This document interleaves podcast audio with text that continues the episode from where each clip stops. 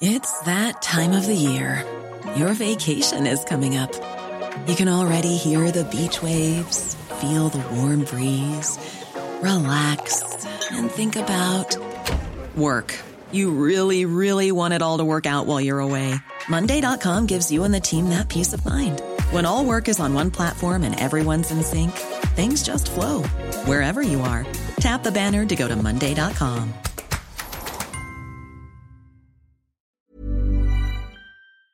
Hola a todos, muy buenas noches y bienvenidos a este chat mensual. Hace poco celebramos un chat por los, para celebrar los, los 500.000 eh, suscriptores del canal de YouTube, pero bueno, este sería el chat mensual correspondiente al, al mes de abril.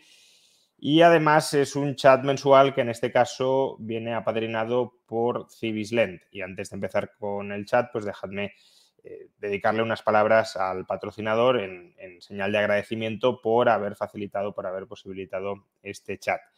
Eh, Civislend, para quienes no lo conozcáis, aunque si lo queréis conocer tenéis el enlace en la caja de descripción de este vídeo y lo tendréis también en el comentario destacado. Civislent es una plataforma de crowdlending inmobiliario. ¿Esto qué significa? Pues, bueno, normalmente cuando un promotor inmobiliario quiere eh, desarrollar una promoción, construir viviendas para venderlas, pues la financiación la obtiene del banco. Pues bien, esta plataforma lo que busca de alguna manera es posibilitar una desintermediación de tal manera que sean inversores particulares los que financien al promotor a cambio, obviamente, de una atractiva rentabilidad mm, potencial. Pues esto es lo que hace esencialmente Civislend, poner en contacto a inversores particulares interesados en invertir directamente en promoción inmobiliaria y al promotor que tiene un, un proyecto. Es una plataforma que está eh, autorizada y regulada por la CNMV desde el año 2017 que ha proporcionado hasta la fecha, aunque ya sabéis que las rentabilidades pasadas no aseguran rentabilidades futuras, pero que ha proporcionado hasta la fecha rentabilidades medias de entre el 8 y el 10%, eh, pues justamente prestando a los eh, promotores no a través de un banco, sino el inversor en Civislent eh, para que desarrollen su obra. Y aunque es verdad que también toda inversión comporta su riesgo. Detrás de la inversión de los promotores están los activos reales, las viviendas o los proyectos de vivienda que esos promotores están desarrollando y que actúan en parte como garantía frente a un posible impago de ese, de ese crédito. Además, también hay que decir que la inversión mínima es de 250 euros para aquellos que tengan bueno, interés en probar, en experimentar con esto y puedan tener algún tipo de miedo o de barrera o de precaución por si los importes mínimos iniciales son muy elevados. Como digo, si os interesa eh, más el asunto, pues podéis consultar el link que aparece en la descripción del, del, del chat. Eh, eh, muchas gracias por, por apadrinar este, este chat. Y dicho esto, pues eh, bueno, podemos ya empezar con, con las preguntas. Eh, como ya sabéis, pues bueno, las preguntas que lleguen a través de los superchats pues tendrán prioridad a la hora de ser respondidas, pero si no hay superchats, pues voy contestando las preguntas que eh, vayan llegando al chat sin más, ¿no? Pilar Invest pide una clarificación, eh, si he dicho rentabilidades de entre el 8 y el 10%, bueno, esas son las rentabilidades históricas que han logrado hasta la fecha. Eso no significa que sean rentabilidades que se tengan por qué seguir produciendo en el tiempo, eh, porque no hay necesariamente un, una rentabilidad futura ligada a la pasada, como ya he mencionado, pero bueno, es la, es la referencia que, que podéis tomar de lo que ha proporcionado esta plataforma hasta el momento, teniendo en cuenta también, claro, que rentabilidades altas suelen ir asociadas a riesgos altos, pero en este caso el riesgo en parte está mitigado por esas garantías reales, no es meramente un préstamo sin garantías ni mucho menos. Bien, eh, vamos con, con, las preguntas. Eh, Pizarro Martínez, ¿qué opino de la eh, praxeología? Bueno, depende de qué entendamos por praxeología, porque yo creo que el término praxeología ya se ha convertido casi en una especie de, de, fetiche mal entendido. Mm, por praxeología se viene a entender pues, todo lo que hace y cómo lo hace la escuela austríaca. Y yo creo que ese no es, no es una forma adecuada de entenderlo. Para mí, praxeología, y así está en el origen, es una forma de clasificar las ciencias. praxeología significa ciencia de la acción humana. Y por tanto, eh, lo que decía Mises es que la economía es una rama de la praxeología porque una de las ciencias que estudia la acción humana es la economía. Como eh, taxonomía de las ciencias, de las ciencias de la acción, he dicho ciencia de la acción humana, en realidad ciencia de la acción, eh, como taxonomía de las ciencias de la acción creo que puede ser útil clasificar diversos saberes en ramas de la praxeología. Por ejemplo, podemos tener a la economía como ciencia que estudia la acción humana individual en un contexto de cooperación voluntaria. Podemos tener a la Escuela de Elección Pública que estudia la acción humana individual en un contexto de coacción, de relaciones hegemónicas, como es la política. Podemos tener la acción humana grupal o colectiva, eh, o podemos tener en un contexto de cooperación voluntaria y podemos tener la acción humana eh, colectiva, eh, en un contexto violento, por ejemplo, eh, teoría de la acción militar. Entonces, bueno, como eso creo que, tiene, que tiene sentido. Ahora, si ya le incluimos también la metodología que suelen definir o que suelen defender muchos austríacos eh, ortodoxos, pues quizá en ese caso ya tendría menos, menos sentido. Em, o ya soy más, crítico o, menos estricto en ese sentido. Eh, de hecho, bueno, antes de, este super chat, como hay una pregunta vinculada, perdón, con esto, pues la, respondo, ¿no? Eh, Ricardo dice, ¿qué opinión le merecen los trabajos de Gabriel Zanotti en el ámbito de la metodología de la economía? Justamente lo que quería decir es que en el ámbito de la metodología creo que tiene más eh, sentido la reinterpretación que hacen Zanotti y Kachanowski de la obra de Mises o del, método de Mises a través de Maglup que eh, la que hace Rothbard. Cuando digo que tiene más sentido, no me refiero a si necesariamente Mises creía lo que dice Zanotti y Kachanowski, eh, que no lo sé, eh, tal vez no, pero desde luego si Mises estaría, habría estado más de acuerdo con la interpretación rothbardiana, pues sería un, error de Mises. Y creo que la reinterpretación que hacen Zanotti y Kachanowski, pues hace que, mm, que, la metodología austríaca pues, tenga un, cierto rigor y una cierta razón de ser para testar las teorías científicas. Oscar Rodríguez pregunta qué otros bancos de Estados Unidos están en riesgo. Em, en, su momento subí una, uno de los primeros vídeos que subí, eh, subí tres o cuatro bancos que estaban en, potencial peligro. Y, dos de ellos ya han quebrado, el tercero está muy cerca de hacerlo y el, cuarto lo podéis buscar, eh, creo que era Western Bancorp, eh, que es otro posible candidato a, a caer. a ver, en general los que tienen ¿Cuál es el problema que tienen los bancos? ¿no? Porque al final, ¿por qué nos ponemos a señalar a unos o a otros? Simplemente porque algunos nos caen gordos o, nos caen mal. No, sino que la razón por la que tememos que pueda haber bancos débiles o frágiles es, por un lado, que tengan un porcentaje alto de depósitos no asegurados, lo cual les hace más proclives a un pánico, y a su vez que tengan eh, un descalce de plazos importante, que hayan financiado mucha inversión a largo plazo con depósitos. si se mezclan estas dos circunstancias, eh, hay, problemas potenciales muy importantes, que es pues, lo que le ha pasado a, al Silicon Valley Bank o lo que le está pasando ahora al Fair Republic Bank. Daniel Blázquez, ¿es coherente que un aumento en la capacidad adquisitiva de las familias que nos acompaña de un aumento de la oferta agregada pueda generar inflación? No sé si entiendo muy bien la pregunta. A ver, si hay un incremento de la capacidad adquisitiva de las familias, Em, eso de alguna manera se manifestará en un incremento de lo que llamamos oferta monetaria. Con esto no quiero decir que el incremento lo tenga por qué haber causado el Banco Central, pero sí tendrá un reflejo en lo que llamamos oferta monetaria. Entonces, sí, si hay un incremento de, la capacidad de compra de las familias, eh, por ejemplo, a crédito, y no sé, los bancos les dan más crédito a las familias, o, o, ni siquiera a los bancos, ¿no? Los propios vendedores les dan más crédito a las familias y esa mayor capacidad adquisitiva no, se traduce en un aumento de la oferta, de la oferta agregada, sí, claro que eso generaría eh, inflación. Es decir, que la inflación no tiene por qué venir de que el Banco Central imprima, pues es una visión muy, muy reduccionista, muy pobre, no, necesariamente falsa en algunos casos, pero no única ni mucho menos de, cómo se genera la inflación.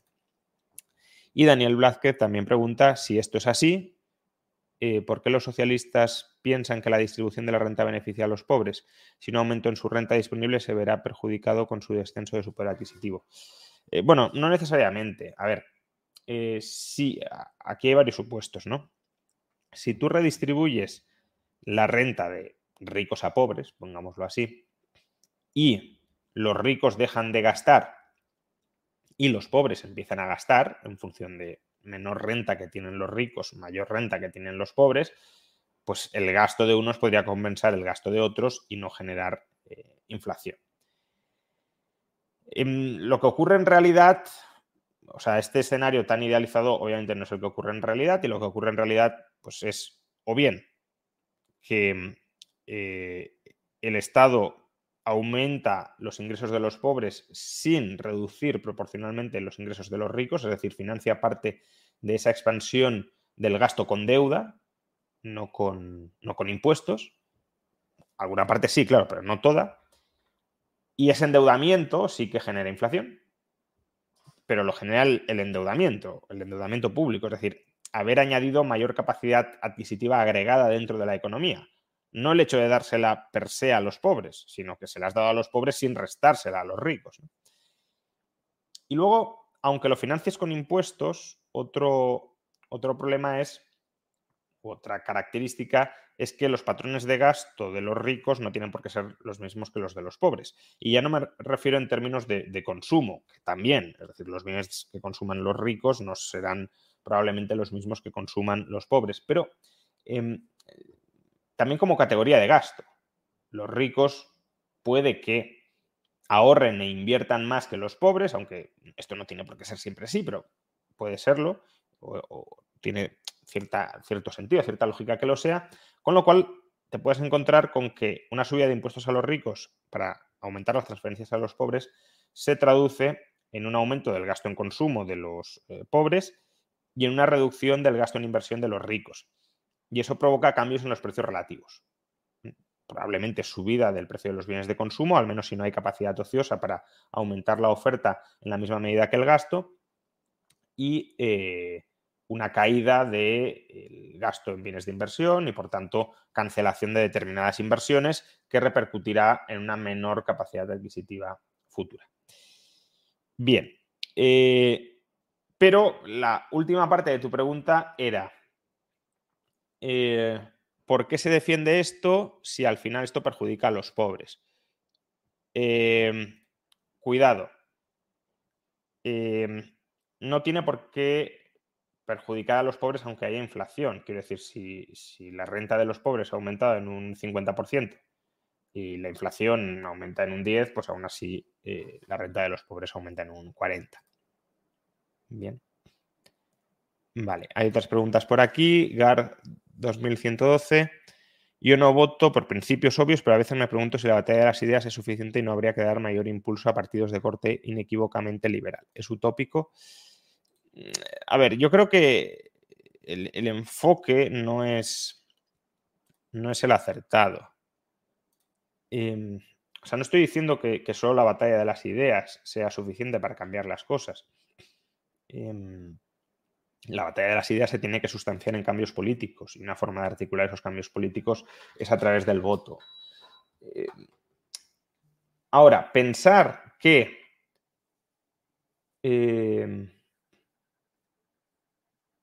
la única forma o la forma más razonable o la forma más probable o la forma más exitosa de conseguir ese cambio es tratar de aglutinar el voto de muchos ciudadanos en torno a un partido de corte inequívocamente liberal, creo que eso es un error.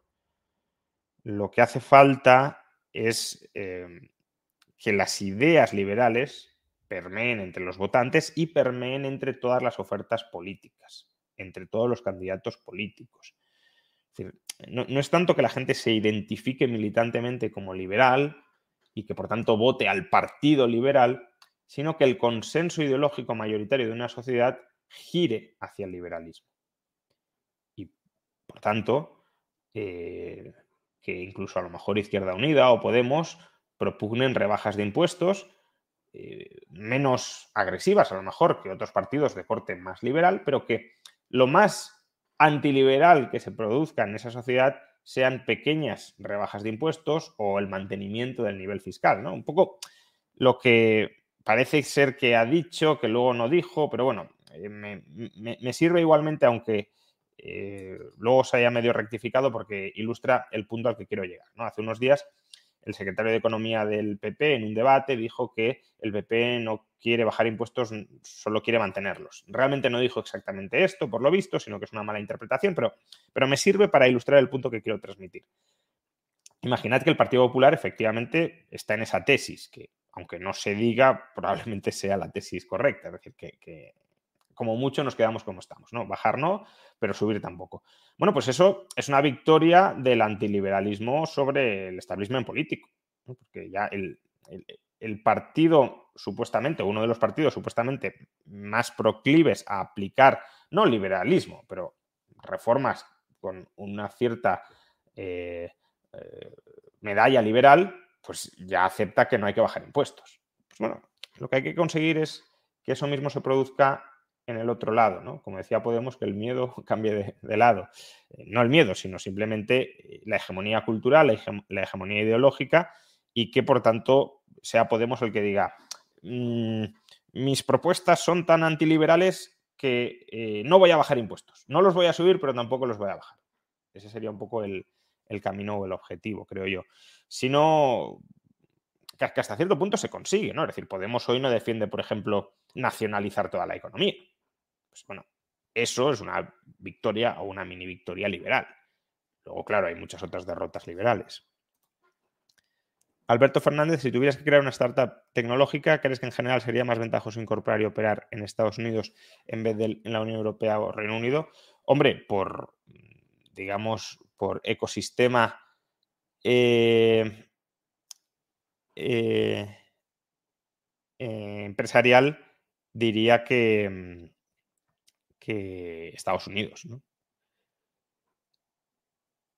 Pero bueno, eso lo tenéis que valorar vosotros, eh, conociendo, vamos, los empresarios me refiero. Yo al fin y al cabo no soy empresario por tanto puedo dar mi parecer general o mi visión general. Un segundito, si me permitís. Bien, eh, Gonzalo García, habiendo tantos indicadores que apuntan hacia una recesión, ¿por qué el mercado no la anticipa y las bolsas siguen sin caer fuertemente? Bueno, eh, la cuestión es que partes del mercado no la anticipan, ¿no? la curva de rendimiento sí está invertida y eso se suele tomar como un indicador de recesión o al menos de, intervención de la Fed para, abaratar em, para abaratar los, los, tipos de interés ante el debilitamiento de la economía.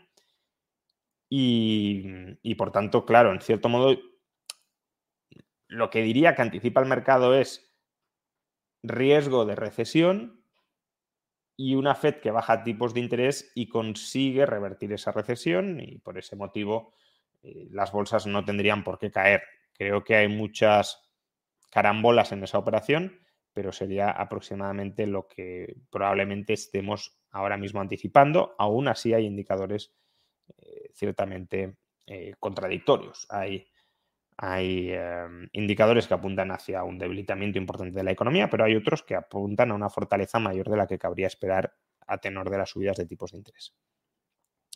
Guillermo Hispánico pregunta, conste que soy anti 100%, anti coeficiente de caja del 100%, pero si el 100% crea deflación, dispara el valor del dinero, ¿no debería bastar un intensivo minado de un supravalorado oro sin recurrir a la expansión crediticia fraccionaria? Bueno, eh, ese es uno de los problemas del 100%, ¿no? Que al final para estabilizar los precios, para estabilizar el valor eh, del dinero, necesitas recurrir a la producción de dinero, que es algo muy caro y muy costoso. O sea, es una de las críticas que le hace Milton Friedman al patrón oro con coeficiente de caja del 100%, que para, vamos, que digamos, estás institucionalizando una tendencia a eh, producir oro para estabilizar el nivel de precios y eso estima que tendría un coste eh, de oportunidad, es decir, recursos permanentemente invertidos en la industria del oro para seguir produciendo oro de en torno al 2,5% del PIB. poco lo que se le critica ahora a Bitcoin. Eh, pues imagínate si Bitcoin estuviese mucho más extendido, que consume mucha electricidad eh, y que por tanto eso es un despilfarro de recursos. Bueno, una de las ventajas, no la única, porque otra ahora la mencionaré, pero una de las ventajas del coeficiente de caja no del 100%, es decir, de la libertad bancaria, es que puedes estabilizar los precios hasta cierto punto, no ilimitadamente, pero hasta cierto punto los puedes estabilizar eh, sin necesidad de. Eh, sin necesidad de producir física o materialmente el dinero. La otra ventaja, pues que el ajuste que tú estás planteando es muy lento. Imagínate que hay un incremento muy fuerte de la demanda de dinero ahora mismo y eso lo que provoca es deflación o una tendencia a la deflación. ¿Cómo contrarrestas esa tendencia a la deflación ahora? No produciendo oro, porque la producción de oro es un proceso lento de años. Entonces, o, te comes la deflación a corto plazo o aceptas un coeficiente de caja no del 100%. Diono, o Dioni, eh, perdón, Pozo, me encanta tu vídeo acerca del LVMH y sobre que Europa eh, está anclada o vive del pasado. ¿Qué países de Europa crees que tienen más futuro o su economía es más dinámica? Pues todos los que han escapado del comunismo y no, y no tienen esta herencia de una economía rentista y patrimonializada eh, de, bueno, pues, eh, Europa Occidental, donde pues sí, se ha, terminado institucionalizando una especie de, capitalismo, mercantilismo eh, aristocrático con el estado de bienestar de alguna manera corrigiendo pues ciertas desigualdades heredadas. Bien, em, como no hay preguntas de superchats, voy a leer preguntas de miembros del canal de YouTube, que es otra forma también de, recompensar su, fidelidad y su apoyo. Eh, Pilar Armagro, apreciado profesor, ¿qué instituciones cree usted que son imprescindibles para sustentar el capitalismo? Bueno, pues eh, la libertad individual, evidentemente, porque el capitalismo es un sistema, incluso desde el punto de vista de Marx, ¿no? El capitalismo es un sistema de producción descentralizada y, por tanto, necesitas un sujeto individual no colectivo o no colectivizado que produzca, libertad individual, em, propiedad privada. El capitalismo se fundamenta en la propiedad privada de los medios de producción. De nuevo, si no hay propiedad privada de los medios de producción, no hay producción descentralizada. Libertad contractual, porque al final las partes eh, independientes que producen, de nuevo, descentralizadamente, tienen que intercambiar, comerciar entre sí. Y eso implica formalizar contratos Em, y podríamos añadir también, que eso está implícito en Marx eh, y también en Menger, el ánimo de lucro. Está implícito, hombre, no muy implícito, ¿no? Es decir, toda la circulación del capital eh, en Marx, pues eh, lo que te indica es esa necesidad de revalorizarlo. Pero el concepto de ánimo de lucro también es muy importante, porque básicamente si no hay ánimo de lucro, no hay un impulso un incentivo eh, propio inherente, un animal spirit, si lo queremos, a corregir los desequilibrios que uno observa en el mercado. Imaginemos que tenemos precios de mercado que surgen de la propiedad privada descentralizada y de los intercambios entre partes. Y vemos que pues, se puede producir este bien a 100 invirtiendo 60. Es decir, ahí hay una oportunidad de, de corrección de un desequilibrio, claro. Hay una oportunidad para coordinar a la sociedad. Imaginemos que uno dice, bueno, pues yo he localizado esto, pero me da igual porque no tengo ánimo de lucro, por tanto voy a dejar que esa descoordinación siga descoordinada.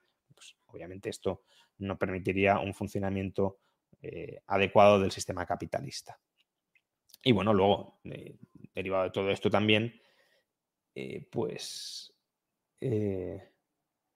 pues el dinero sano, que al final es, o sea, si quieres hacer cálculo económico y lo tienes que hacer, o sea, lo puedes hacer con precios gracias a que existe propiedad privada, mm, para que puedas hacer cálculo económico necesitas un dinero estable que pueda medir relativamente la utilidad de los bienes. Bien, seguimos con superchats. Eh, ¿Se puede pagar impuestos en un estado con otra moneda que no sea la de curso legal? ¿O se podría pagar en dólares, por ejemplo? No, los impuestos se pagan en, la moneda del Estado que impone eh, la moneda de curso legal. Y eso es lo que en parte alimenta la demanda de esa moneda. No, o sea, a ver, el Estado podría aceptar otras monedas, pero en términos generales no sucede y por tanto eh, hay una demanda cautiva por la moneda que emite el propio Estado. Boki Celik eh, cree que Reino Unido mejorará su situación económica o que después del Brexit COVID no tiene vía para mejorar a corto plazo. Claro, es que a, Reino Unido se le han juntado, pues si el COVID ya supuso un shock muy fuerte para cualquier economía, em, el Brexit, ¿no? Y un Brexit al final mal gestionado, porque como que no se sabe muy bien hacia qué dirección ir, no hay un consenso muy fuerte hacia ninguna dirección, está como entre dos aguas y eso provoca muchos bandazos y, son bandazos que generan inseguridad jurídica y que además muchas veces se mueven en, el lado de, cerrar mucho la economía. Y, claro, mucho apoyo que tuvo el Brexit, yo defiendo el Brexit, intelectualmente me parece la postura más, más saludable. Pero claro, si, defiendes el Brexit, por ejemplo, para que no vengan inmigrantes, eh, pues más allá de, la postura xenófoba podamos calificar o simplemente que, quieres que no se contamine eh, la ciudadanía originaria con, eh, con, ciudadanos extranjeros, más allá de estas consideraciones, lo cierto es que es de una miopía económica importante porque Reino Unido tiene un déficit de eh, mano de obra en determinadas profesiones, bueno, en general, pero especialmente en determinadas profesiones. Entonces, claro, eso es un cuello de botella. Y si tú cierras la entrada de trabajadores extranjeros, pues tienes inflación, inflación que en parte te, surge de dentro por un mercado laboral muy tensionado, eh, debido en parte a que no permites que la oferta de mano de obra aumente. Eh, Manu AD, ¿no te parece que el discurso liberal se centra mucho en dar la batalla técnica y poco en la moral y artística? Me veo consumiendo música socialista y viendo cine y series de fondo anticapitalistas. Eh, sí, bueno, no sé si anticapitalistas, ¿no? Porque supongo que un marxista te diría que eh, esas series consolidan la ideología capitalista, aunque sea una ideología no especialmente liberal o con trazos no liberales, pero bueno, que no son series marxistas o, comunistas. Em, Sí, claro, eh, al final hay que conquistar ideológicamente, si lo quieres, todos los ámbitos, también el cultural y el moral y el artístico. Cuando digo conquistar no me refiero a necesariamente monopolizarlos, pero sí tener una presencia importante seductora. Pero claro, para eso hacen falta artistas liberales. Sería, yo creo, un error que alguien que no tenga vocación artística o que no tenga talento artístico, solo por intentar hacer proselitismo liberal, se meta en el arte. No es, esa, no es ese el camino. El camino es, eh, bueno, pues quien tenga vocación artística y tenga valores liberales y crea que en su eh, pues expresión artística tiene cabida la defensa, la promoción de esos valores, que lo haga. O al menos que no, no dé cabida, claro, porque atentaría contra sus principios, a ideas, propuestas o morales claramente antiliberales. También puede ser que eh, el arte no esté politizado ni a favor del liberalismo ni en contra, pero que no esté como lo está en gran medida ahora mismo politizado en contra. Luis Romero, ¿qué opinión o recomendaciones tenía Marx sobre el libre mercado? Varios marxistas argumentan que el libre mercado, comercio, les es compatible y moralmente aceptable al ser anterior al capitalismo no sé exactamente a qué te refieres. Em, o sea, te puedes estar refiriendo a varias cosas. Una es, que creo que es a lo que te refieres, aunque no es exactamente la expresión que, habría que utilizar, si eh, Marx veía con buenos ojos una sociedad de productores independientes, de individuos autónomos, donde cada uno con sus propios medios de producción produjera mercancías y las intercambiara con otros individuos o productores independientes. Em, es decir, que no fue hasta la llegada del capitalismo cuando los capitalistas despojaron de los medios de producción esos productores independientes, los proletarizaron y los obligaron a vender su fuerza de trabajo eh, a cambio de, un salario que es inferior al valor que han generado durante la jornada laboral. Bueno, sobre esto varios puntos. Marx no concibe una sociedad donde la forma generalizada de riqueza sea la mercancía, es decir, valores de uso producidos por productores independientes para el mercado, que no sea el capitalismo. Por tanto, eso de que antes del capitalismo había una sociedad de individuos, de productores independientes, eh, etcétera, e, es falso. O sea, es falso. Marx no, no aboga o no sostiene esa idea. No hay una sociedad precapitalista de productores independientes. Antes del capitalismo lo que tienes es el feudalismo. Es verdad que Marx, analíticamente, si lo quieres, cuando analiza la mercancía, la analiza en unas condiciones donde el capital todavía no ha entrado. Pero esa, esa no es una reflexión histórica de Marx, es una reflexión teórica o hipotética para entender mejor el concepto de mercancía. Engels sí pensaba que esta sociedad había existido, o sí como que le da cabida cuando dice que la ley del valor lleva funcionando desde hace milenios y que eh, conforme nos acercamos a una sociedad donde la mercancía es la forma predominante antes del capitalismo, pues esa ley del valor rige plenamente. Pero, pero Marx no. Al menos yo no he encontrado ningún escrito en el que Marx, solo quizá una línea en el capítulo, en el volumen eh, tercero del Capital, cuando eh, sí que habla de una sociedad precapitalista, pero incluso ahí no olvidemos que el volumen tercero es un borrador, eh, pero incluso ahí podría estar refiriéndose en, términos hipotéticos. Si te refieres a eso, pues eso, mm, Marx no concibe, eh, de hecho, en la primera página del Capital dice que la única eh, sociedad donde la mercancía es la forma predominante de riqueza es el capitalismo. Otra cosa es que hables del libre comercio. Marx era partidario del libre comercio porque exacerbaba las contradicciones del capitalismo, también lo hacía desarrollarse más rápidamente y por tanto nos acercaba al, comunismo. Y esto es precisamente lo último que quería decir.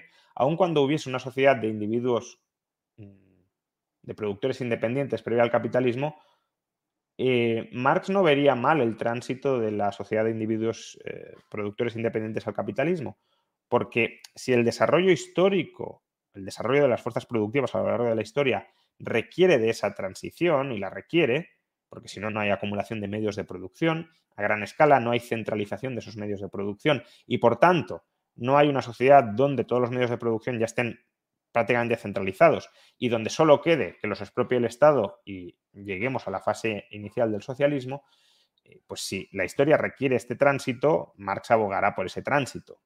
Que un marxista diga yo no veo mal una sociedad de individuos independientes, mm, de productores independientes como, como si fuera el estadio final de la historia, creo que es profundamente anti, antimarxista.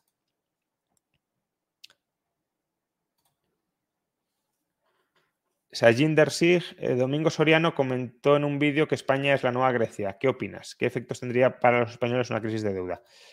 Hombre, eh, es la nueva Grecia si, le quitan los apoyos. Grecia tuvo apoyos, Grecia no tuvo apoyos y por eso fue Grecia. Ahora que tiene apoyos, incluso con más deuda que España, pues Grecia no es la Grecia de 2012. España un poco lo mismo. España podría llegar a ser la Grecia de 2012 sí, si se nos quitan los apoyos. ¿Nos los van a quitar? Pues no lo sé. Eh, no lo sé porque es una decisión política, no es una decisión económica. Y ahora mismo parece que cuenta más la irracionalidad económica en aras del proyecto político de la unidad europea que la ortodoxia económica. Entonces, no lo sé. Julio, ¿competencias que sean necesarias para el Estado? Pues tampoco lo sé. O sea, sé muchas que no lo son, porque sabemos que mejor o peor la sociedad puede funcionar sin esas competencias. Eh, ahora, hay competencias que sí tengo dudas si pueden llegar a ser anestatales, ¿no? Eh, no, estatales.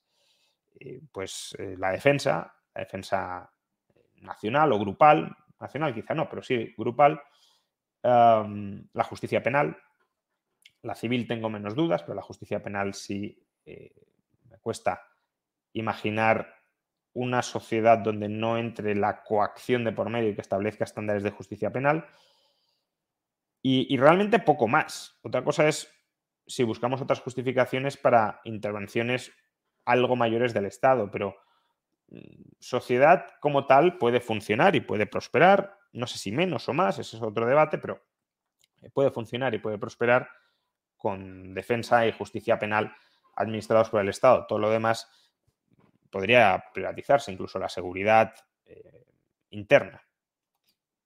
Otra cosa, ya digo, si es conveniente, si no, pero necesario, necesario, estrictamente eso. Como mucho, que ni siquiera lo sé. Jairo de cómo ve las previsiones de crecimiento del FMI de la economía española. Pecan como siempre de optimistas. ¿Qué opinión tiene del futuro del mercado laboral? Hombre, no pueden pecar siempre de optimistas porque las han corregido al alza para este año, aunque a la baja para el año que viene. Quiero decir que antes eran más pesimistas de lo que eran ahora. Bueno, yo creo que todavía es pronto para eh, hacer previsiones realmente de cuánto va a crecer cualquier economía durante 2023. No digo que no se hagan, porque al final en cada momento dado eh, haces predicciones en función de la información que tienes disponible, pero que creo que en un contexto con la enorme incertidumbre que tenemos ahora, eh, bancos eh, quebrando o bancos muy débiles, tipos de interés muy altos que están frenando ya pues, motores de la economía, al menos en Estados Unidos, como pueden ser la inversión inmobiliaria, tratar de extender la situación actual, que es muy inestable, al conjunto del año es, peligroso. Es peligroso porque te equivocas o tienes un margen de una probabilidad de equivocarte muy grande. Claro, si, si las dinámicas que están hoy dentro de la economía española se proyectan y se extienden durante todo el año sin que haya turbulencias eh, que las contaminen, pues no creo que sean previsiones necesariamente pesimistas, incluso eh, optimistas, incluso podrían quedarse cortas. Pero esto a estas alturas de la película me parece que es mucho decir. Marine Floyd, pues no, sé si quería preguntar algo, pero no lo ha hecho. En cualquier caso, gracias por el super chat. Eh, Gard 2112. ¿Hay teóricos o autores sobre algún sistema que implicaría la irónica imposición del libertarismo? ¿O tal pues es una contradicción insalvable? No, eh, o sea, si por imposición entiendes una teoría libertaria sobre el origen del Estado, pues mismamente el libro de Nozick, Anarquía, Estado y Utopía, pues es eso, ¿no? Es decir, cómo pasamos de la anarquía al Estado mínimo y del Estado mínimo a la utopía. Eh, y justificar sobre todo el Estado mínimo frente al Estado socialdemócrata. Es el objetivo del libro, pero también explicar cómo la imposición al final de un monopolio de la provisión de defensa, según Nozick, es, es inevitable. Entonces ahí podrías decir que se está imponiendo el liberalismo porque ese Estado eh, mínimo impondría simplemente pues, la protección de la libertad y de la propiedad privada. La alternativa no es que no se imponga nada, la alternativa es que se coarten muchas más libertades, claro. Pero bueno, incluso en ANCAPIA se imponen cosas. Hasta cierto punto puedes decir que la propiedad privada es una imposición o, mi derecho a la libertad, es una imposición, te impongo que no me ataques. La cuestión es esas imposiciones, qué propósito tienen o qué bien jurídico protegen. La libertad personal y la propiedad privada protegen el proyecto de vida de cada persona bajo la condición de que esa persona respete el proyecto de vida de los demás. Em, bueno, si eso es lo que se tiene que proteger, pues se tendrá que imponer ciertas normas mínimas para garantizar esa protección ausencia de imposición mm, como tal no va a existir porque va a haber conflictos, va a haber colisiones y el que se imponga al otro pues va a ser el que, el que efectúe esa imposición. El liberalismo lo que te dice es las reglas han de ser imparciales, han de ser iguales, han de ser universales para todos y por tanto lo que se imponga no ha de estar sesgado sistemáticamente en favor de nadie, sino que tiene que ser un marco, como digo, impersonal dentro del cual todo el mundo pueda perseguir su proyecto de vida. Zasel, gracias por todo, Rayo. Tenía la duda de cómo un pequeño país liberal podría competir con, con un entorno de países proteccionistas o que subvencionen. Bueno, la cuestión es por qué tienes que competir con esas industrias que están subsidiadas. Al final, si, imagínate un subsidio a la exportación. Bueno, pues si un país extranjero nos quiere subsidiar la exportación de que nosotros compremos, importemos y ellos exporten, de cualquier producto, pues que nos regalen ese dinero y que compremos esas mercancías. Es verdad que eso puede descapitalizar la industria nacional y si hay economías de aprendizaje, eso a largo plazo puede tener efectos negativos. Pero en la medida en que eh, un país, a través de la acumulación de capital y de la innovación, pueda especializarse y pueda enriquecerse a, a través de cualquier conjunto de bienes, esto de que solo nos podemos enriquecer con determinados productos industriales, eh, pues es, es, bastante equivocado, es bastante erróneo. Eh, ahí tienes países. One size fits all seemed like a good idea for clothes. Nice dress. Uh, it's a it's a t-shirt. Until you tried it on. Same goes for your healthcare. That's why United Healthcare offers a variety of flexible, budget friendly coverage for medical, vision, dental, and more. So, whether you're between jobs, coming off a parent's plan, or even missed open enrollment, you can find the plan that fits you best. Find out more about United Healthcare coverage at uh1.com. That's uh1.com. Hey, it's Ryan Reynolds, and I'm here with Keith, co star of my upcoming film, If, only in theaters, May 17th. Do you want to tell people the big news? All right, I'll do it. Sign up now and you'll get unlimited for $15 a month in six months of Paramount Plus Essential Plan on us. Mintmobile.com slash switch. Upfront payment of $45 equivalent to $15 per month. Unlimited over 40 gigabytes per month. Face lower speeds. Videos at 480p. Active Mint customers by 531.24 get six months of Paramount Plus Essential Plan. Auto renews after six months. Offer ends May 31st, 2024. Separate Paramount Plus registration required. Terms and conditions apply if rated PG. Millions of people have lost weight with personalized plans from Noom. Like Evan, who can't stand salads and still lost 50 pounds. Salads generally for most people are the easy button, right? For me, that wasn't an option. I never really was a salad guy. That's just not who I am. But Noom worked for me. Get your personalized plan today at Noom.com. Real Noom user compensated to provide their story. In four weeks, the typical Noom user can expect to lose one to two pounds per week. Individual results may vary. Es como Nueva Zelanda, donde la agricultura tiene un peso muy importante en su PIB, o países como Irlanda o como Luxemburgo, que tienen escasa base industrial. Y pues en la medida en que tienes espacio para producir productivamente otras muchas mercancías, incluso el turismo podría ser una de ellas, sí, claro, conseguimos captar clientes de alto poder adquisitivo que paguen por servicios de calidad internos, pero para eso necesitamos inversión, necesitamos capital, necesitamos innovación, nuevas tecnologías aplicadas en este caso al turismo. Entonces, yo no me obsesionaría con querer batir a aquellos que subsidian sus productos. Aprovechemos que nos regalan el dinero y especialicémonos en aquello en lo que, regalándonos el dinero, podemos ser relativamente mejores, incorporando capital y tecnología. Dazalk, hola Juan, si trato de estimar cómo van a ser los intereses en los próximos años basado en si va a haber más o menos socialismo, ¿es posible este análisis? No sé muy bien a qué te refieres con más o menos socialismo, más o menos intervencionismo estatal quizá. Em, bueno, pues es que no va a depender solo del intervencionismo estatal, va a depender también de si vamos a una recesión o no. Si vamos a una recesión, aunque haya más intervencionismo estatal, probablemente los intereses terminen eh, cayendo. Terminen cayendo porque la demanda de crédito se resentirá y por tanto eh, el precio del crédito caerá. Por mucho que, hombre, claro, si en ese contexto el Estado se va a un déficit del 20%, pues no caerían porque el crédito que no demanda el sector privado lo demandaría al público. Pero si no es ese el escenario que manejamos, pues normal es que caiga. Celic. ¿Cuál es el Estado de Europa, que no de la eh, Unión Europea, que más defiende las ideas del liberalismo, tanto social, personal y económico? Pues sin ser perfecto, porque hay muchas eh, cuestiones eh, antiliberales, claramente. Siempre que lo menciono dice, pero aquí, ya, vale, es verdad que hay cuestiones en las que no lo es radicalmente, pero en su conjunto yo diría que, Suiza o eh, em, si lo queremos ir todavía más al detalle, Liechtenstein.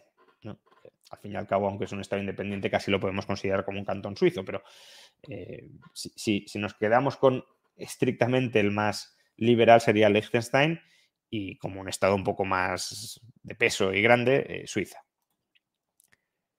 Guillermo Hispánico refuta a Joseph Henry el individualismo metodológico, pues la verdad es que no, tendría por qué o no veo por qué. supongo que eh, tu pregunta viene por el evolucionismo cultural y por cómo la cultura influye y en gran medida determina la identidad ya no cultural, sino genética del ser humano y por tanto mm, cada uno de nosotros somos producto no solo de la cultura en la que estamos insertos, sino de las culturas dentro de las cuales evolucionaron eh, los genes que terminamos, eh, que terminan constituyéndonos. Pero es que el individualismo metodológico no se opone a análisis que vayan más allá del individuo. Lo que dice el individualismo metodológico es que la unidad de acción y de interacción básica es el individuo y que a través de esas acciones e interacciones individuales surgen fenómenos supraindividuales que son explicables y que son comprensibles a través de esas interacciones individuales. Y esos fenómenos supraindividuales, como la cultura, afectan, claro, a los individuos. Eso no lo niega el individualismo metodológico. Lo que sí niega es que haya fenómenos que no podamos explicar remitiéndonos a la acción o interacción individual. Y la cultura se puede entender como el resultado no intencionado de la acción individual o de la interacción entre individuos de muchísimos individuos. Claro, no estoy diciendo que un individuo o dos individuos creen cultura, pero millones de individuos, cada uno de ellos actuando, sí generan cultura. Y por tanto no necesitas eh, recurrir al holismo metodológico para nada. David Carrasco, ¿la inteligencia artificial cambia tu postura sobre la propiedad intelectual? ¿Te parecería aceptable que se entrenara a una IA con tus vídeos suplantando tu identidad? No, no me parece inaceptable en absoluto. O sea, a ver, una cosa es suplantar mi identidad y otra entrenarla usando mis vídeos. Yo nunca he estado a favor de, o al menos no que recuerde en fechas muy tempranas, nunca he estado a favor de la suplantación de la identidad, porque eso es un fraude. Es decir, si yo me relaciono con otra persona haciéndome pasar por otro, estoy cometiendo un fraude. Ahora, si alguien crea un vídeo a través de IA con mi imagen y con mi voz y queda muy claro que ese no soy yo, que es una representación de mí, eh, una copia si lo queremos, pero no soy yo, yo ahí no tengo nada que objetar y que se entrene con mis vídeos tampoco. Entonces, una cosa es que yo pueda eh, publicar, ¿no? que cualquiera debiera poder publicar mis libros con mi nombre, pero mis libros, no solo que los publique una editorial en régimen de monopolio, sino cualquiera. Eh, y otra muy distinta es que, claro, yo pueda hacerme pasar por alguien que no, que no soy. Eh, quizá así mi postura queda más matizada si, la habías interpretado de otra manera. Dollar Bill, mucho apoyo, trabajo con bancos y multinacionales españolas y la gran mayoría de grandes ejecutivos te siguen por LinkedIn. Bueno, pues eh, no lo sé. También supongo que seguirán a muchos, no solo a mí. ¿Cómo es posible que teniendo una élite liberal seamos un país socialista? Bueno, eso de que somos, de que la élite es liberal, también habría que verlo. Que me sigan por LinkedIn no significa necesariamente que compartan mis ideas me pueden seguir por LinkedIn, como muchos socialistas me siguen por Twitter. O simplemente para, imagínate que un ejecutivo me sigue a mí y a Pablo Iglesias, pone algo. Pues dices, oye, tengo cubierto todo el espectro ideológico más o menos eh, español. que me sigan no significa que sean fans o seguidores de las ideas que yo propugno. Pero bueno, imaginemos que es así, ¿no? Imaginemos que, hay una élite liberal. ¿Cómo es posible que sea un país tan socialista? Pues primero porque solo es una parte de la élite, las élites no son solo las élites empresariales, están también las élites políticas, las élites culturales, em, las élites, bueno, culturales en un sentido muy amplio. Entonces, eh, claro, ahí no tiene por qué haber un predominio ni mucho menos de la ideología o de la filosofía política liberal. No creo, por ejemplo, que haya muchos artistas eh, que, me sigan por LinkedIn. Lo sabrá, pero no, creo que sea mayoritario. ahí tienes élites que no son empresariales o no son expresamente empresariales que, no comparten sin duda ideas liberales. Y luego, que claro, al final uno puede tener ideas liberales, pero mm, pues las reglas de juego son las que son y puede tratar de acomodarse a esas reglas de juego, no dar la batalla intelectual, sino pues aclimatarse a lo que hay. Y con ese comportamiento lo que haces es reforzar lo que hay. Si un empresario es liberal y no da la batalla por el liberalismo, sino que se aclimata al régimen antiliberal, pues de alguna manera refuerza el statu quo. Y cuando digo dar la batalla por el liberalismo, no me refiero a que ese empresario haga apología del liberalismo, porque probablemente no sea su misión o pueda entorpecer otra, otras de sus misiones. Claro, un empresario tiene que producir mercancías que valoren los consumidores. Si hace apología del liberalismo, puede haber consumidores que no le compren por ser liberal, por ejemplo. Eh, pero ese empresario sí podría apoyar a personas liberales, no necesariamente a mí, ni mucho menos, eh, pero personas liberales que dan la batalla de las ideas a favor del liberalismo. Si cree que las ideas liberales son las ideas correctas para avanzar hacia una sociedad mejor, lo que no debería hacer es quedarse de brazos cruzados reforzando, em, reforzando lo que hay. Que lo que hay no es liberal o no especialmente liberal. Emilio Jesús Ávila, ¿cómo puede el liberalismo abordar el posible desempleo masivo causado por la IA, garantizando oportunidades sin renunciar a sus principios esenciales?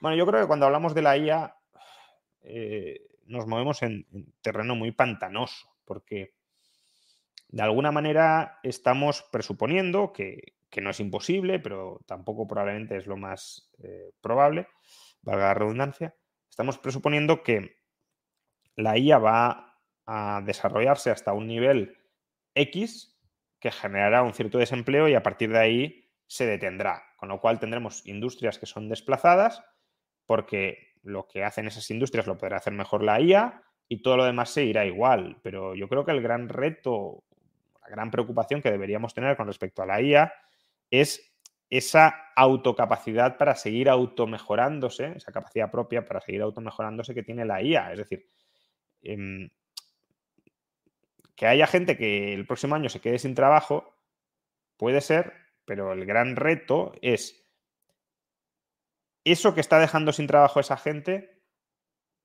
¿cuánto va a tardar en ser más inteligente que nosotros y por tanto en que pueda de alguna manera controlarnos o afectarnos en modos que nosotros no podamos evitar?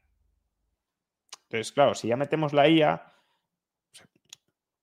dado que el futuro es tan incierto con la IA de por medio, yo prefiero hacer extrapolaciones de futuro sin tener en cuenta la IA, pero si me preguntáis por la IA, y por tanto metemos en las extrapolaciones de futuro a la IA, eh, me cuesta ver ese escenario donde no, se desarrolla hasta aquí y ya a partir de aquí, pues seguimos con el mundo tal como lo conocemos, pero con la IA habiendo pues, desplazado a varios profesionales en algunos sectores. No creo que ese escenario, o sea, ese escenario es tan sumamente inestable que a lo mejor ocurre durante un mes o durante dos meses, pero eh, lo que cuenta es cómo sigue ese proceso de mejora de automejora continuada de la inteligencia de la IA y cómo eso nos va a afectar. En cualquier caso, y por no esquivar tu pregunta, porque es una pregunta pertinente y parece que la estoy esquivando, pero es que es pertinente desde un punto de vista filosófico, quizá, no, no, diría que desde un punto de vista pragmático, eh, pero bueno, por no esquivarla, ¿cómo nos podemos proteger? Pues del desempleo o del riesgo de desempleo uno se, se protege capitalizándose. Es decir, si yo tengo unas habilidades o sea, si yo tengo un capital humano, que ese es el gran problema, si, tengo un capital humano que me proporciona eh, ingresos extraordinarios, ingresos salariales extraordinarios, con, unas características y una especialización concreta, el riesgo al que me, expongo como trabajador cualificado es a que eh, mi capital humano no valga nada. En este caso no vale nada por la IA, en tu ejemplo. Con lo cual yo puedo seguir trabajando con mi fuerza bruta, pero claro, a un sueldo muy inferior. Porque lo que el rendimiento extraordinario que obtenía era por mi conocimiento, que en ese momento era muy valioso, con la IA deja de serlo. Claro, ¿cómo me puedo proteger frente a ese riesgo de descapitalización? Diversificando mi capital, mi patrimonio. Claro, si yo solo tengo en patrimonio el conocimiento, pues si ese conocimiento no vale nada, no tengo nada. Es como eh, Noruega, ¿no? Noruega es rica porque extrae petróleo.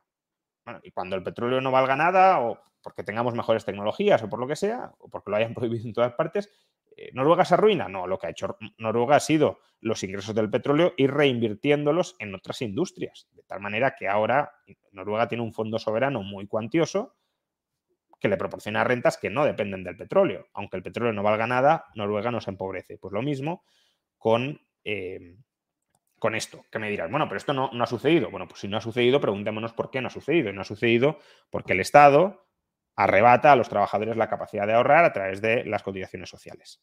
Y por tanto el origen del problema está ahí, que una parte de la población no puede ahorrar porque el Estado se queda con su ahorro para supuestamente pagarle pensiones en el futuro. Y por tanto, si se quedan desempleados, se quedan sin nada, se quedan sin patrimonio. Pedro Ruano, ¿crees que se debería incorporar inversiones en crowdlending como Civislend a las carteras de inversión de inversores particulares? Pues hombre, depende de tu perfil de riesgo y depende de, lo diversificada que ya tengas tu cartera.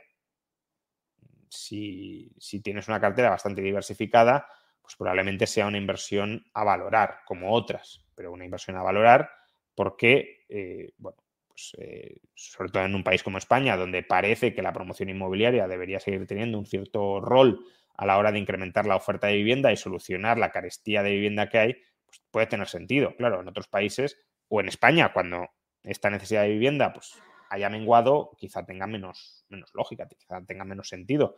Al final es una inversión más. Em, es casi casi como invertir en una empresa, pero no inviertes en una empresa, sino en un proyecto. Y de la misma manera que tiene sentido invertir en una empresa a través de bolsa, pues puede tener sentido invertir en un proyecto, en este caso financiado con deuda, sería una especie de bono, eh, a través de una. en promoción inmobiliaria, vamos.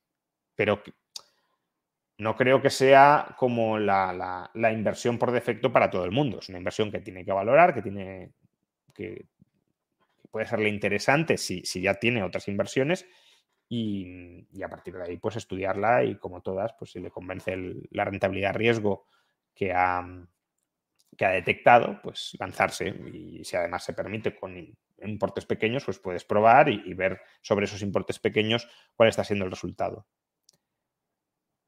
Em, Pepe, ¿qué opinión te merecen los libertarios en Estados Unidos? Ron Paul y compañía. ¿Son equivalentes ideológicamente al liberalismo que defiendes en España? Bastante equivalentes. Eh, no diría que no en todo, porque en algunos casos son bastante conspirativos y, mm, incluso a lo mejor algunas de las políticas que plantean, como eh, volver al patrón oro de manera unilateral y cerrar el Banco Central de manera inmediata, pues eh, creo que no. o sea, a mí me gustaría volver al patrón oro, claro, y me gustaría que el Banco Central dejara de ser un monopolio, no tanto cerrarlo, sino que deje de ser un monopolio, pero bueno, esos son procesos largos, no son procesos inmediatos y creo que a veces falta esa prudencia en este eh, movimiento libertario estadounidense. Pero bueno, en cuanto a principios últimos, sí, yo creo que somos, vamos, yo me he inspirado en ellos, no es que seamos, sino que a mí me han influido mucho. Borja Tarraso, que además es miembro del canal de eh, YouTube. Hola Rayo Sergio, un tío blanco hetero ha pedido que si pudiese reaccionar al vídeo de Kike Pinado. Le hago llegar tal mensaje porque el vídeo es surrealista bueno, pues lo, miraré y, a ver si tengo tiempo y, reacciono. Juan Antonio, buenas noches. Ideas de inversión para combatir la inflación, que es Cibislent. Bueno, lo he explicado al principio del chat, lo que pasa es que supongo que muchos no habéis eh, estado justo al principio. A ver, Cibislent es una plataforma que está hoy apadrinando este chat en directo y es una plataforma de crowdlending hacia promotores inmobiliarios. Es decir, eh, un promotor normalmente se financia a través de un banco para desarrollar la promoción.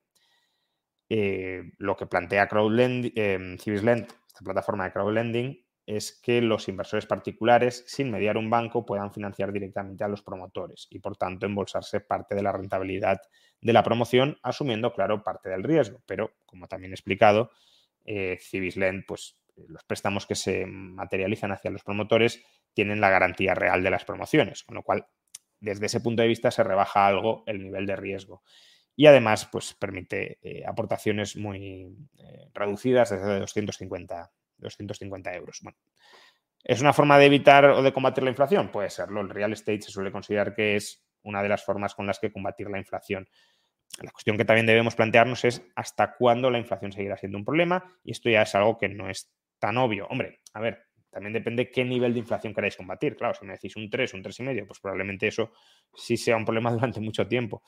Eh, si me decís un 10, pues no, no creo que sea el nivel de inflación que se esté perpetuando ni que deba preocuparnos a, medio y largo plazo. Hola Juan, eh, ¿cuál es tu opinión sobre cómo Chile debería manejar su política del litio para aprovecharla al máximo y evitar que pase lo mismo que con el cobre con Codelco?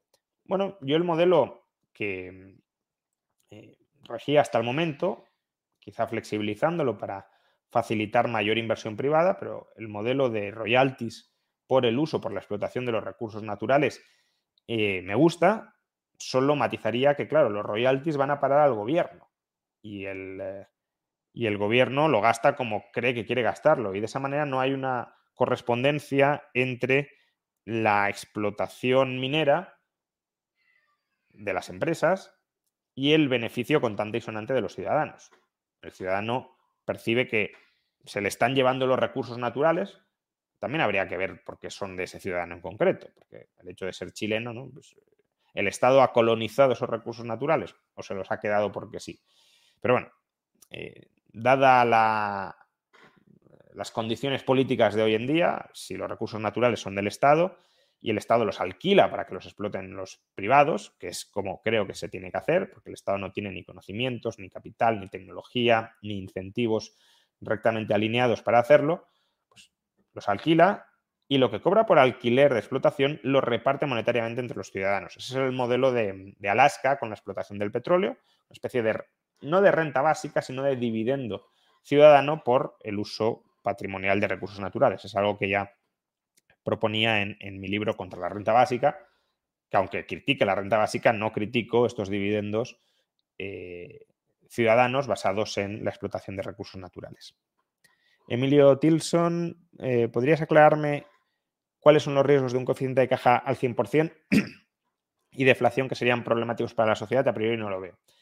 Bueno, ya he hablado un poco antes sobre esto, ¿no? Eh, un coste es que si no permites una elasticidad de los eh, medios de intercambio, de la moneda, de la oferta monetaria, si lo quieres, toda deflación se traducirá en un incremento de la rentabilidad de la minería de oro y, por tanto, en un incremento de los recursos, de los factores productivos que se destinan a producir oro para estabilizar el nivel de precios.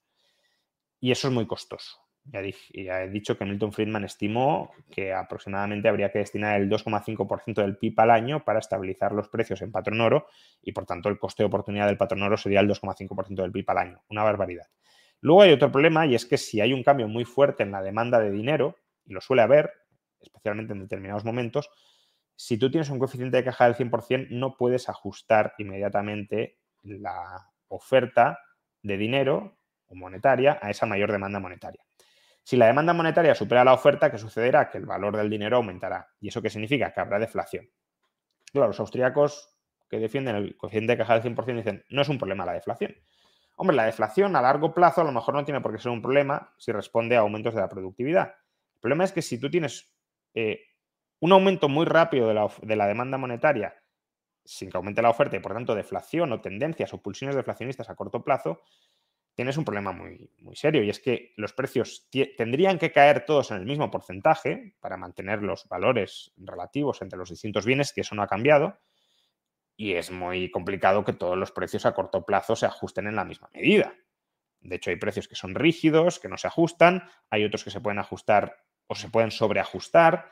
Luego hay incentivos a no ajustar los precios, porque si yo consigo que mi precio no baje, el precio de lo que vendo, y los otros si bajen sus precios, incluso más de lo que deberían bajarlos porque yo no los bajo, eh, yo gano poder adquisitivo. Entonces, todo esto provoca un proceso enorme de descoordinación social. Imagínate una empresa que tenga que vender más barato sus productos porque eh, ha aumentado la demanda de dinero, es decir, el atesoramiento, y por tanto no se gasta tanto dinero como antes en comprar bienes, tiene que bajar los precios de sus productos, pero no puede bajar los salarios porque están fijados por convenio o porque los trabajadores se le resisten su margen empresarial se le reduce y eso provoca, pues, el extremo, digámoslo así, la quiebra de la empresa. Claro, que ese fenómeno sea repetido, pues no es muy, no es muy positivo, porque te, genera descoordinación y e inestabilidad económica recurrente. Y luego, bueno, el coeficiente de caja del 100% tampoco está exento de riesgos. Si tú tienes el dinero en una caja fuerte te lo pueden robar. En cambio, si alguien te debe a ti dinero, no te pueden robar el dinero que te deben. Te podrán impagar, que es otro riesgo. El riesgo de contraparte. Pero no tienes riesgo de deterioro, de robo, de extravío de la cosa. Entonces, a mí me puede interesar más que el gobierno estadounidense, por ejemplo, me deba dinero, a tener yo dinero físicamente conmigo. Porque si tengo el dinero físicamente conmigo, lo puedo perder, se me puede deteriorar, me lo pueden robar. En cambio, si el gobierno estadounidense me debe dinero y no impaga, pues cuando lo necesite le digo, eh, dámelo, que lo voy a gastar ahora. Pero no lo tengo que llevar siempre encima o guardarlo siempre encima con los costes y riesgos que ello también supone. Miguel Romero Sanz, enhorabuena por tu trabajo, Rayo, muchas gracias. ¿Cómo defendiendo la gestación subrogada nos opondríamos desde el liberalismo a la compraventa de órganos? Si es que no estoy equivocado en oponerme. Bueno, es un debate eh, pertinente e interesante. Eh, lo que pasa es que yo no lo mezclaría con la gestación subrogada, básicamente porque la gestación subrogada, si lo quieres, es un contrato de alquiler y de alquiler temporal, es decir, que no tiene consecuencias irreversibles sobre el ser humano. En cambio, la compraventa de órganos, como tú dices, es un acto de compraventa y definitivo.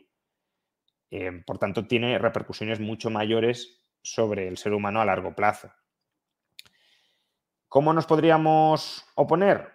Bueno, realmente yo creo que en este tipo de contratos, eh, cualquiera de ellos, lo que uno puede temer en mayor medida es que la persona tome esa decisión eh, apurada por circunstancias económicas que no debería sufrir. Es decir, no puede considerar que el hecho de que un pobre se vea forzado a vender sus órganos es algo detestable y claro que, claro que moralmente es, eh, repugnante. Em, o al menos muchos lo podemos ver así. No sé si todo el mundo, pero muchos lo podemos ver así. Em, y por tanto que deberíamos reformar la sociedad de tal manera que el pobre no se vea forzado, abocado, empujado, coaccionado, dirían algunos, aunque la coacción yo la reservaría para, para el uso de la fuerza, pero no se vea empujado a vender sus órganos. Y otra cuestión sería si la persona que eh, tiene absoluta suficiencia económica y que no está apurada por circunstancias económicas, si debería o no poder vender sus órganos. Yo creo que en este último caso, que probablemente para todos los que se oponen a la compraventa de órganos sea un escenario de ciencia ficción o de laboratorio, porque no existiría que el rico venda sus órganos, pero creo que incluso ahí eh, los argumentos para oponerse a ello serían débiles por parte de los defensores. En el otro caso, no. En el otro caso, que una persona se pueda ver empujada a tomar malas decisiones que tienen consecuencias irreversibles, pues desde luego es, un argumento a considerar. Y la necesidad de reforma social para que no haya personas que se vean abocadas a ello también. La cuestión es qué reforma social es la que posibilita o la que contribuye a que esto no suceda. Meramente prohibirlo o mejorar efectivamente las condiciones materiales de esas personas que se ven abocadas a ello. Pues claro, aunque prohíbas esto, si estás desesperado económicamente, tomarás otras muy malas decisiones económicas, muy seguramente. Em, con lo cual, lo que habría que cortar de raíz es esa mala situación económica. ¿Cómo se corta? Pues, claro, los marxistas te dirán socializando los medios de producción. Los liberales no. Los liberales diremos eh, extendiendo más la libertad de mercado, posibilitando la capitalización de esas personas, es decir, el ahorro propio y la patrimonialización. Y en última instancia también con movilización ciudadana de carácter voluntario para ayudar a las personas que en un momento determinado están en una situación desfavorecida. Alca, tres países a los que emigrarías de tener que huir de España. Em, bueno, pues eh, Suiza, los motivos ya los he dado, creo que es el país más libre de Europa. Estados Unidos, que aunque no es un país especialmente libre, sigue teniendo, al menos en determinados estados, eh, los Estados Unidos también es muy, muy grande, esa cultura de la libertad. Y, quizá Irlanda, por, por motivos similares. También tendría que pensar mejor la respuesta porque la verdad es que no me he planteado emigrar y por tanto lo he dicho todo un poco a bote pronto, pero, pero bueno, a priori no, serían, creo, malas elecciones. ¿Qué opinión te merece la propuesta de nueva moneda común de los BRICS? Perdón si lo has mencionado ya. Bueno, creo que es juntar a, emisores poco creíbles de moneda para crear una moneda que tampoco será muy creíble y que además va a tener problemas de, gobernanza eh, muy serios. al final, si el euro los tiene, ¿cómo no los va a tener esta Em, moneda conformada por países que están mucho más habituados a abusar de la política monetaria que los países europeos. Bien. Em, Carlos Calvin, ¿no podría tener la IA un impacto contrario a reducir los ingresos en empleos eh, cualificados? Ejemplo, utilizo ChatGTP para resolver dudas muy concretas, ahorrando tiempo de análisis, lo que permite finalizar tareas y facturar más. A ver, em, cuando digo que la IA puede descapitalizar a trabajadores cualificados, no estoy diciendo que necesariamente deba eh, descapitalizar a todos los trabajadores cualificados. Incluso puede capacitar a trabajadores no cualificados y volverlos cualificados. Pero desde luego, pues hombre, lo que estás diciendo, pues por ejemplo, habrá consultores a los que a lo mejor ya no les bueno, no sé si tú les habrías contratado, pero a lo mejor a los que otros no les contraten, o profesores de los que querrían haber aprendido que con ChatGTP pues ya no, ya no tendrá mucho sentido contratarles, o incluso imagínate este mismo chat, ¿no? Aquí pues hay gente que está pagando por los superchats para que yo conteste preguntas. Bueno, eh, lo agradezco, claro, pero no sé, imaginad que no hay por qué imaginar mucho, pero que la IA contesta mucho mejor que yo, pues para que vais a venir aquí a, a realizar ningún superchat. Entonces, todo eso descapitaliza, claro que descapitaliza, lo cual no significa que todo empleo cualificado quede eh, descapitalizado. Aunque si la inteligencia artificial se sigue mejorando, inevitablemente será, será así. Seremos más bien rentistas que no, que no trabajadores. J, ¿cómo proteger las libertades en democracia, cualquier sistema político? Yo creo que con una ciudadanía consciente de que la libertad está siempre en peligro y deseosa de querer eh, defenderla. Y creo que faltan esas dos condiciones hoy. La ciudadanía no es consciente de que su misión o una de sus misiones como ciudadanía es defender la libertad y por otro tampoco me queda muy claro que quiera defender la, libertad. La libertad como tal, no como un planteamiento genérico y vacío de contenido. Borja Tarraso, un muy amigo con el que estudié, se especializó en IA en la Universidad de Osaka en Japón y más tarde hizo su doctorado en el MIT. Puede aclarar muchas cosas y explicar mitos y dogmas por si quieres entrevistarle. Bueno, lo, tendré en cuenta porque es un tema, desde luego, de mucha, de mucha actualidad y que plantea muchas dudas o tiene muchas aristas. Gracias, Borja. Jona, ¿es legal por usted dumping y los derechos de autor? No sé muy bien qué quieres preguntar, si debería ser legal el dumping y, y no respetar los derechos de autor si, porque legal claramente no es hoy en día. Entonces no sé si es que debería ser. Eh, si debería ser, ya he dicho que yo no soy un gran defensor de la propiedad intelectual. JGPA, ¿cómo, explican, ¿cómo explica el liberalismo la libertad como principio fundamental? ¿Tiene origen deontológico? ¿Se puede pedir a alguien sin recursos ni capacidad para subsistir que respete la propiedad privada? Bueno, aquí hay, bueno, si te interesa el tema, en este libro eh, aquí, en Liberalismo, los 10 principios básicos del orden político liberal, trato ese tipo de cuestiones.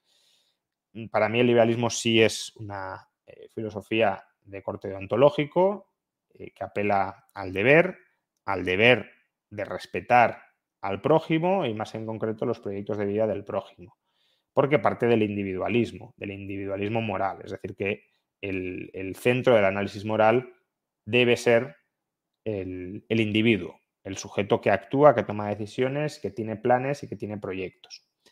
No existe eh, la mente colectiva con proyectos definidos a partir de, proyectos individuales. Por el teorema de la imposibilidad de Arrow sabemos que no hay nada así como voluntad colectiva. Lo que hay son voluntades individuales. Eh, por tanto, a partir de ahí, pues se desarrolla toda la moral o todo el sistema normativo de cómo defender, cómo proteger a unos individuos frente a otros, dándoles autonomía para que dentro de ese espacio moral puedan perseguir sus proyectos.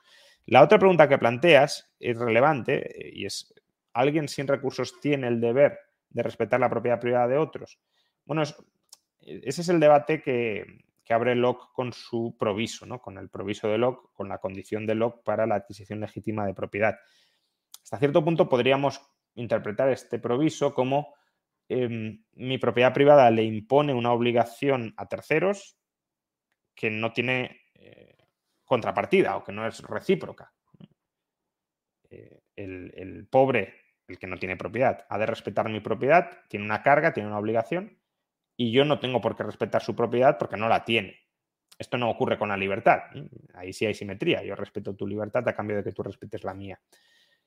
Em, por eso, bueno, los, digamos que hay un ala más izquierdista dentro del liberalismo, siendo un liberalismo que sí está a favor de cierta redistribución hacia las personas que no tienen nada, precisamente por, por este deber unilateral que se les impone cuando existe propiedad privada. De todas formas, el argumento yo creo que es algo débil. Em, yo, no estoy del todo opuesto al, al proviso de Locke, pero creo que el argumento como tal hay que refinarlo y otros autores lo refinan, porque em, si yo tengo propiedad y tú no tienes propiedad, yo estoy obligado a respetar la propiedad en cuanto tú la adquieras. Y en la medida en que estés en una sociedad donde haya transferencia de derechos de propiedad, puedes convertirte en propietario y si te conviertes en propietario, respetaré tu libertad porque eh, tú estarás respetando la mía. Si tú no respetaras la mía, yo tampoco tendría por qué respetar que tú te conviertas en propietario. Con lo cual, lo que la, reciprocidad se da en términos potenciales, si lo quieres. Es decir, tú respetas mi propiedad y yo respetaré tu derecho a adquirir y a devenir propietario. Además que, si no, el proviso de Locke también puede dar lugar a situaciones un poco extrañas, ¿no? la persona que tiene mucha propiedad eh, le impone cargas extraordinarias a la persona que tiene poca propiedad, porque al final la persona que tiene poca propiedad ha de respetar mucho y la que tiene eh, poca, o sea, la que tiene mucho frente a la que tiene poca, pues ha de respetar poco. Ahí hay simetría porque los dos respeten la propiedad del otro o hay asimetría porque uno tiene más propiedad y ha de respetar, por tanto, en mayor medida su propiedad que quien tiene menos, ¿no? Eh, yo creo que la simetría es jurídica, es decir, mm, ¿Tengo yo la obligación de respetar tu propiedad? Sí. ¿Tienes tú la obligación de respetar mi propiedad? Sí. El hecho de que tú ahora mismo no tengas propiedad no significa que no tengas derecho de propiedad. Sí, porque tienes derecho a adquirir propiedad y devenir propietario. Y luego, bueno, otros te podrían contestar que sí tienes derecho de propiedad porque eres autopropietario, etcétera. Bueno, ni siquiera dentro ahí. Bueno, vamos a ir ya terminando. Lo digo porque em, para que no enviéis muchos más superchats, no me gustaría que quedaran sin responder. Eduardo Omerovic, ¿existen ejemplos modernos de países que hayan reducido el tamaño del Estado? Si hay, lo lograron porque prevalecieron los principios del liberalismo. Bueno, hombre, todos los que salieron del socialismo lo han reducido, claro. Y luego, bueno, en los años 80, 90, mm, pues Nueva Zelanda, por ejemplo, lo redujo, Australia lo redujo, Canadá hasta cierto punto lo redujo, Suecia lo redujo. Eh, pero en muchos casos abocados o presionados por crisis fiscales, más que por una especie de, convicción eh, liberal mayoritaria. David Ricardo, si se demostrara científicamente que la voluntad y el libre albedrío en los humanos es una ilusión, ¿eso tendría implicaciones en el liberalismo? Sinceramente creo que no. Es una pregunta que suele salir bastante, pero no veo eh, grandes implicaciones, básicamente porque la sociedad seguiría necesitando de normas y, por tanto las normas serían aquellas que, generan en torno al sujeto. Eh, porque aunque no exista libre albedrío, la agencia operativa, el, eh, agente, el que toma decisiones, aunque no sean decisiones em, tomadas eh, de alguna manera libres de influencias o, de manera no determinista, seguiría siendo el sujeto. Y por tanto, si reglamos las interacciones entre sujetos, pues habrá que reglarlas. ¿Y cómo? Pues las normas liberales siguen siendo las más razonables. Tito Luyo, ¿qué pasaría si los BRICS crearan un tipo de banco central con su moneda digital independiente y respaldada con oro de sus miembros? Yo aún así no me fiaría mucho de ese pasivo, la verdad, porque son países, son, más bien estados, no países, son estados sin demasiada credibilidad y además con agendas no comunes y por tanto mm, creo que no puede salir demasiado bien el experimento de una eh, unión monetaria en, en ese campo. Carlos Calvin, continuarás escribiendo. Bueno, la verdad es que como parece que la IA ya lo va a escribir todo, me quita un poco las ganas, pero sí, claro que continuaré escribiendo mientras la IA me lo permita. ¿Tienes algún tema ya pensado para escribir el nuevo libro? Sí, probablemente sea de, teoría monetaria. Es más o menos en lo que estoy trabajando, en lo que estoy trabajando ahora mismo. Eh, lo estoy trabajando para las clases de la Universidad de las Hespérides, como ya sabéis, que empezamos en octubre. Pero bueno, de ese trabajo de ese borrador de clases y de apuntes, pues también eh, surgirá, espero, eh, bueno, ya tengo muchas ideas, claro, pero mejores ideas para, para un libro sobre teoría monetaria. Pues bueno, llevamos ya una hora y 20 minutos. Creo que podemos dar por terminado este chat, apadrinado. Em, bueno, antes de terminar, venga, pues, ¿cuáles son los tres libros tuyos que más recomiendas leer? Pues ya que puedo meter la cuña publicitaria, pues el último, Anti-Marx, aunque no es fácil, no es eh, lectura ligera. Y luego liberalismo, los 10 principios básicos del orden político liberal, que creo que es incluso el primero que uno tendría que leer para ubicarme ideológicamente y para que entienda lo que defiendo, esté a favor o esté en contra. Y luego quizá una revolución liberal para España, porque es la, aplicación práctica de muchas de las ideas generales, abstractas, teóricas de, liberalismo. Pero bueno, no puedo dejar de recomendar Anti-Marx porque es el libro del que estoy más orgulloso y además el más reciente y por tanto el que, el que me gustaría que, leyerais y por el que os interesarais, aunque sé que es un tema pues, que no a todo el mundo le interesa y que además está tratado con un nivel de exhaustividad que puede ser en algunos momentos farragoso o, o innecesario para el lector promedio.